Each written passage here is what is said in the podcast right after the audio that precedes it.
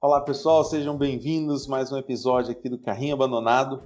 Hoje a gente tem uma, uh, uma visita bem legal, que é a Cláudia Ercog. Ela é CEO, fundadora da Ercog Comunicação, né, especialista em relações públicas. E, e vamos aprender bastante sobre o assunto. É, bem-vinda, seja muito bem-vinda, Cláudia. Obrigado por participar com a gente do nosso podcast. Ah, eu que agradeço aí pelo convite, pela oportunidade e espero ajudar vocês aí a conhecer um pouquinho desse mercado de RP. Show de bola. Você quer falar um pouquinho para a gente aí do teu histórico, o pessoal saber? Você tem uma experiência muito legal aí, né, com startups? Claro, claro, posso contar. É, bom, eu posso contar um pouco lá atrás também, né, de como eu comecei aí essa, essa trajetória, né, e, e vou até contar uma coisa aqui, Rodrigo, que eu acho que eu nunca contei para ninguém, olha lá, hein. É, eu comecei a atuar como assessora de imprensa, RP, muito por acaso. É, uma agência de social media onde eu trabalhava acabou me pedindo para fazer mais uma coisa por eles ali, né, para ajudá-los e divulgar as contas que eles ganhavam na agência, né, os clientes novos e alguns cases, projetos de sucesso. E eu topei aquele desafio, mas, mas ninguém nunca me disse, né, como que eu deveria fazer aquilo. Então, até então eu só tinha tido experiência como jornalista em redação e como social media. É, então, eu costumo dizer que eu fui autodidata em assessoria de imprensa e relações públicas para falar a verdade. Eu uni um pouco do que eu aprendi na faculdade, como que eu imaginava que era esse trabalho, e de repente eu estava ali, com a planilha de Excel aberta, é, colocando os nomes dos veículos, abrindo site por site, blog, que na época era forte, né? Para procurar os contatos ali de um em um. E em pouco tempo eu tinha uma mailing list na minha frente e estava ligando para os veículos para divulgar e emplacar aquelas notícias. É, e foi assim que nasceu um RP. Né? Claro que depois eu fui aprendendo com cada profissional empresa onde eu trabalhei, fiz muitos cursos, é, é, mas eu diria que foi com a prática realmente que eu aprendi. É, esse foi o início, claro, né? Mas eu não vou contar toda a minha trajetória, porque em 33 anos muita coisa aconteceu, eu passei por muitos lugares. É, seria um erro da minha parte destacar os principais aí, mas é, sem dúvida o grande destaque da minha história como relações públicas foi ter trabalhado no Cubo Itaú, que é o maior centro de empreendedorismo tecnológico da América Latina. Então, por dois anos, né, fui responsável pela comunicação deles. É, e enquanto eu trabalhava no Cubo, muita startup me pedia ajuda, me pedia né, para divulgar uma pauta, escrever um release, é, mas nem sempre eu conseguia ajudá-los, né, pela demanda que eu tinha alta no Cubo. E foi nesse meio aí que surgiu esse meu desejo de empreender, né? Eu brinco que eu fui picada pelo mosquitinho do empreendedorismo, uhum. e foi aí que eu decidi abrir a minha própria agência para poder ajudar mais empresas e startups, né? É, a alavancar a sua reputação e divulgar né, os seus modelos de negócio, produtos e serviços aí como, como RP. É, foi um pouco assim que surgiu, né? Resumindo aqui assim, né, toda a trajetória para vocês. Nossa, que incrível. Eu, é, eu, acho que isso é tão fascinante, assim, tem hora que o destino te encontra, né? Eu, a gente já se conhece há algum tempo e toda vez que a gente interagiu, dá para ver o quanto você gosta, né, disso. Então, é uma coisa que veio por acaso, mas que pô, você se encontrou, né? Com certeza, com certeza. É até quando eu relembro, quando eu conto essa história, eu converso com alguém, eu lembro que o meu primeiro estágio, né, foi na Secretaria de Ciência, Tecnologia e Inovação. Então, assim, hoje eu tô total inserida no universo de tecnologia, inovação, startups, mas lá atrás, né, que a gente naquela época nem falava em startup, empreendedorismo como a gente fala hoje. Eu nem sonhava o quanto que aquela experiência ia ser importante para mim hoje, né? Então, é, tem mailings aí que eu, que eu converso hoje que são mailings bem de bastante tempo, né, eu diria. Então, realmente foi, foi por acaso, mas me, me fez assim ficar apaixonada realmente por esse setor e por essa por essa atuação aí, né? Ah, show de bola. Muito bom. É, então, entrando aqui, eu queria perguntar para você, né, estando aí já, já acompanhando bastante esse mercado, sobre essa mudança na maneira que as pessoas consomem mídia, né? E a gente aí, como, né, atrás desses, uh, desses publishers, né, dessas essas publicações que têm influência, como é que você vê essa mudança e como isso mudou a maneira com que as empresas investem e como você trabalha também? Legal, legal. Acho essa pergunta muito importante. É, eu vou responder aqui hoje, mas daqui a uma semana tudo pode mudar, tá? As coisas estão mudando muito e numa velocidade muito rápida, e nesse setor de imprensa, mídia, comunicação não é diferente, né? Uma coisa que já não é mais novidade é que os veículos impressos vêm caindo audiência, né? Vem caindo o público por conta do crescimento do online. Hoje as pessoas podem ler uma revista digital no seu celular, no tablet, enquanto está indo para uma reunião, para o aeroporto, e isso fez cair a audiência do impresso. Não é à toa que né, muitos jornais e revistas fecharam, o que eu acho uma pena, porque eu sou, eu gosto do papel, eu gosto do impresso, né? É, é, levar a revista né, é, para o sofá, para a varanda, para ler, né, para sair um pouco da tela, eu adoro.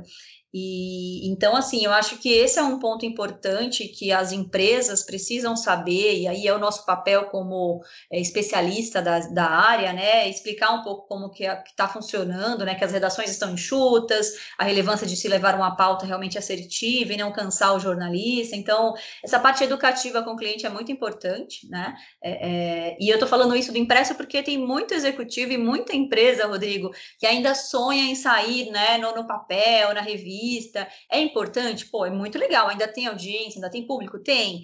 É, é, mas o online tem também cada vez mais a sua relevância, né? Então, acho que ter esse olhar aí é importante. E acho que um outro ponto também que eu tenho comentado bastante nas últimas semanas até é sobre é, o surgimento de alguns veículos independentes. Né? Com o fechamento de muita revista e jornal, jornalistas com muita experiência no mercado abriram os seus próprios veículos. Né? Eu vou até citar aqui alguns, assim, mas tem o Neofeed do Sambrana né, e do Ralph, tem o Brasil Journal do Geraldo Samora, Finsiders do Danilo Martins, tem a The Shift da Cris Deluca e da Silvia Bassi, entre tantos outros, né? E essas mídias independentes são tão importantes como a grande imprensa também, né? Eu tenho falado muito isso para os meus clientes, porque esses jornalistas trazem um meio muito rico de profissionais que eles já entrevistaram, então são sim potenciais mídias, né? A gente tem que olhar para uma Finsiders, assim como a gente olha para uma Folha de São Paulo, é, é muito importante.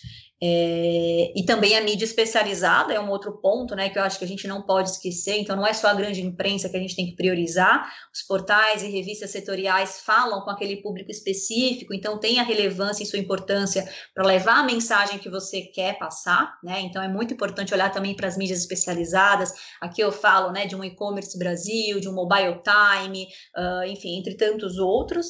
É, é, e eu acho que por fim, assim, né, eu acho que falar também um pouco da mudança no consumo das mídias, vale falar do branded content, né, dos anúncios, parcerias.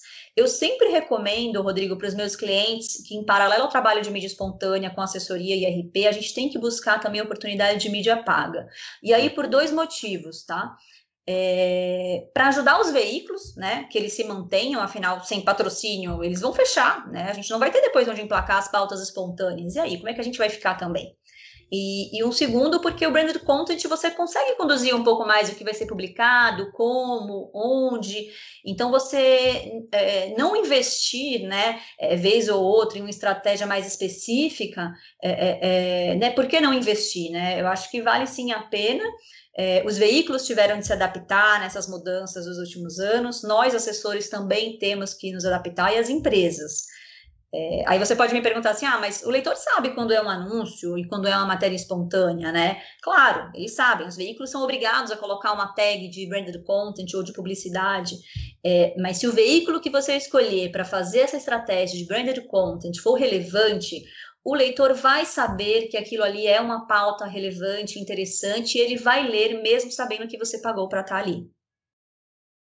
Perfeito.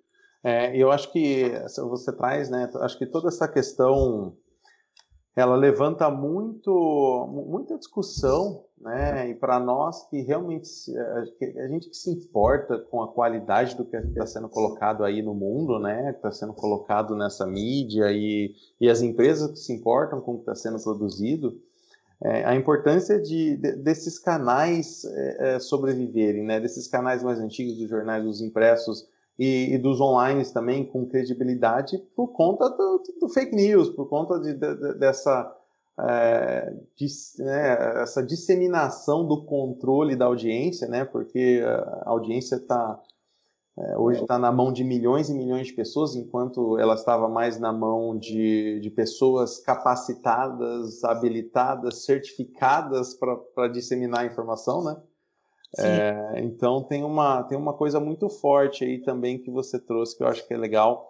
É, do quanto vale da minha empresa, às vezes até sendo pago ou espontâneo, estar numa, numa publicação dessas que você mencionou, né? Sim, sim, não, com certeza. Eu acho que a estratégia aí vai ter que ser feita a quatro mãos, né? A empresa com a sua agência, né? Escolher muito bem ali a mídia que você quer estar tá, e a empresa confiar, né? Na, na, naquela, na, na, agência, né? Nesse especialista, porque a gente acompanha esse mercado. Então a gente sabe, né? Quem está fazendo um trabalho sério, relevante, para, enfim, colocar os nossos clientes ali, né? Perfeito, perfeito. É, hoje, assim, a gente você diria que relações públicas, é, pelo menos a percepção, né, é sempre assim, é marca, né? Então, construção de marca, construção de, de autoridade.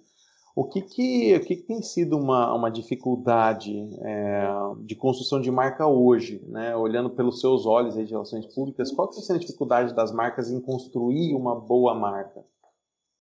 Nossa, essa pergunta é difícil. Agora você me pegou. São muitos desafios, Rodrigo. É, até porque construir uma reputação de marca, uma autoridade de marca no mercado, não é como uma receita de bolo, né? Cada empresa vai ter ali seus desafios. É, ela vai precisar ter um bom RP para guiar seus passos, claro, mas um bom marketing também dentro da empresa, né? Para trabalhar junto a quatro mãos é, essa união é muito importante, né? Não depende só da agência, só do RP, né? Eu acho que esse cross aí entre empresa, agência, ou mesmo às vezes aquelas empresas que às vezes acabam internalizando um pouco, mas eu acho que ter essa conexão é importante. É, e não se constrói reputação só divulgando assuntos institucionais, né? Então eu diria que um desafio é fazer com que as empresas compreendam a importância de se construir um relacionamento. Né? E aí, seja com a imprensa, seja com instituições e empresas parceiras do mercado, universidades, eu acho que a palavra de ordem é relacionamento. É, porque aí você colhe frutos a médio e longo prazo, sabe? Não, não, não existe mais aquela coisa de fazer um trabalho pontual, né? Eu, né algumas empresas até falam em jobs, né? Assim, eu, eu sou um pouco contra, né? Eu acho que a gente tem que construir relacionamento e isso só se faz realmente a médio e longo prazo. E um outro desafio que eu penso também é a concorrência não tem para onde correr. O mercado cresceu muito o número de empresas, né? Com o boom de, start de startups que a gente teve aí nos últimos anos, principalmente. Então, tem muita gente lá fora fazendo o que você faz ou algo muito parecido. Então, você vai precisar realmente de uma boa estratégia para se destacar entre tantos. Perfeito, perfeito. Bom, e uma, uma pergunta que surge bastante é quando que é a hora da gente investir nesse canal? Né? A gente vê muita empresa perdida de se eu devo começar cedo, começa um pouco depois, tem a ver com faturamento, tem a ver com penetração de mercado. Como é que você olha para timing? Bacana. Não, ótima pergunta também. É, eu diria que a hora de começar a atuar com PR é quando a sua empresa estiver assim com uma solução, o produto, ou serviço muito bem desenvolvido, né? Quando você puder abrir números e você está ciente realmente de que você vai ter que abrir números, né? Contar um pouco o que está acontecendo ali, de, ali dentro. Não adianta só falar que a empresa cresceu, né? Cresceu, mas cresceu quanto? Cresceu, né? Como? É, em quem vocês, em que vocês têm apostado aí, né? É, alguns detalhes do modelo de negócio, né? Contar isso é muito importante. É, e também quando você estiver disposto e preparado para falar desse assunto com jornalistas e com os outros públicos que lhe interessa impactar, né? A não ser, assim, também que você esteja entregando como empresa algo muito disruptivo, Rodrigo. E aí, nesse caso, o lançamento, né, ou seja, a largada, pode ser também a grande notícia. Então, pode ser a hora de procurar um PR antes desse projeto ficar pronto, para que vocês possam preparar esse plano de divulgação juntos, né? Então, pode acontecer as duas coisas. Aqui, eu costumo olhar para principalmente esses dois momentos. Ou quando está com um produto, a solução muito bem desenvolvida, tem um storytelling muito forte ali, números para embasar aqui aquilo, ou lançamento, que é algo novo, né? É, Cláudio, então conta, você tem um case assim de, de uma empresa que, que fez esse movimento? Qual o momento que ela fez esse movimento que deu uma, um impacto legal? Claro, claro.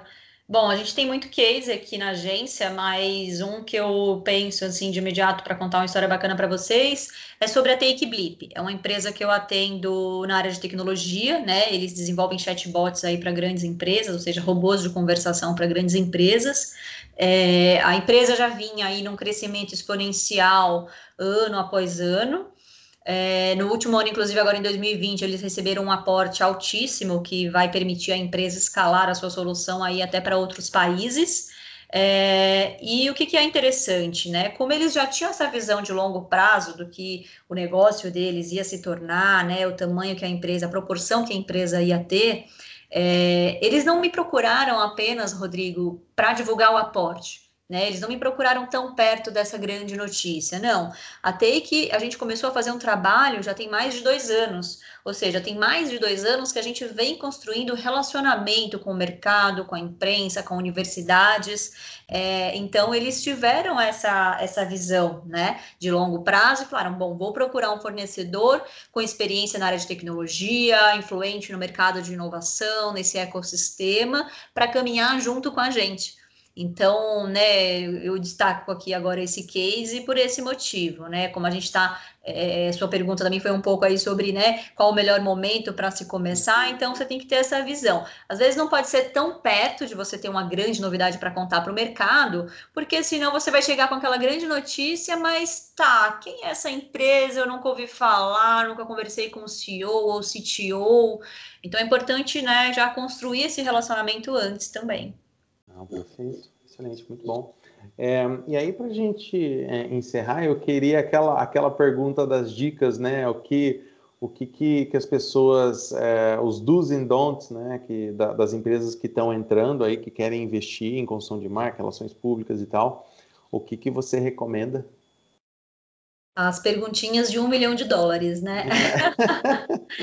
é, bom, eu vou resumir aqui um pouco no que, que eu acho que é importante, né? Mas é, é, eu acho que aí o que, é, o que deve ser feito, eu acho que buscar um RP que você se identifique é muito importante. Parece um pouco óbvio o que eu estou falando, mas é porque esse trabalho, Rodrigo, ele é construído muito no dia a dia e precisa ser alguém que esteja no mesmo ritmo que a empresa e na mesma linha de raciocínio. Então, eu estou falando isso porque às vezes tem agências que são especializadas mais em mercado financeiro, outras mais em tecnologia e inovação. Então, é importante ter esse histórico, sabe? E, e entender ali o que, que aquela empresa ou aquele profissional vai, vai te entregar, né? É, e aí, falando um pouco do DONT, né? Então, aí, e falando mais até do que em assessoria de imprensa em si, eu diria que as empresas precisam esquecer aquela ideia de que assessoria de imprensa é um disparo de release. Isso já era. Isso foi há muito tempo atrás, sabe? Agora o importante é você construir relacionamento. Eu acho que eu falei essa palavra muitas vezes aqui durante esse nosso papo, mas é porque realmente é muito importante. Né? É você oferecer uma pauta pensando no público daquele veículo, pensando em entregar uma história legal para o jornalista, é, pensando em contar um, um case bacana para o mercado, né, de referência, o radar de mercado mesmo, e não só pensando na sua empresa unicamente, divulgar o seu produto e a sua solução, né? Então, eu deixo aqui esse recado, assim, essas duas dicas, né, de o que fazer e o que não fazer. Ah, perfeito. É porque numa, numa era onde a gente viu um monte de essas, essas soluções prontas, né, distribuição de press release, essa coisa parece que ficou tão, tão banalizada e aí as, as pessoas falam, vamos fazer, vamos fazer, e aí se dá conta de que, cara, não, não emplaca, não dá resultado, não constrói nada, né? Porque todo mundo está fazendo a mesma coisa, então como é que você se diferencia, né? Acho que isso é muito, muito legal, esse, esse ponto que você traz. Exato, exato. É, infelizmente ainda tem gente que pensa que funciona como antigamente, né? Onde você pega um release e colocar naquela ferramenta de disparo, né? Como você mesmo disse, uh, e aquele release vai sair, sei lá, em 20, 30 lugares, né? Há 10 anos atrás isso acontecia, mas agora não é mais assim. Agora você tem que construir uma pauta para aquele veículo. Então, né, o que que essa mídia aqui costuma publicar, o que, que seria uma história interessante para eles, e você constrói aquela pauta para ele, para o leitor dele. E aí você vai pensar outro veículo, outra pauta, né? É uma coisa muito mais assim pontual e estratégica realmente do que massiva, eu diria. Perfeito, perfeito. Muito bom, Cláudia. Deu para aprender a tomar umas, umas lições legais aí, tá? Muito obrigado. Parabéns pelo sucesso. Foi um prazer enorme. Obrigado por participar. Não, eu que agradeço aí pela oportunidade de bater esse papo com você, né? Conversas inteligentes assim são sempre boas. Estou super à disposição sempre que precisar e sucesso aí para o podcast e para o negócio de vocês também. Valeu, um abraço. Tchau, tchau.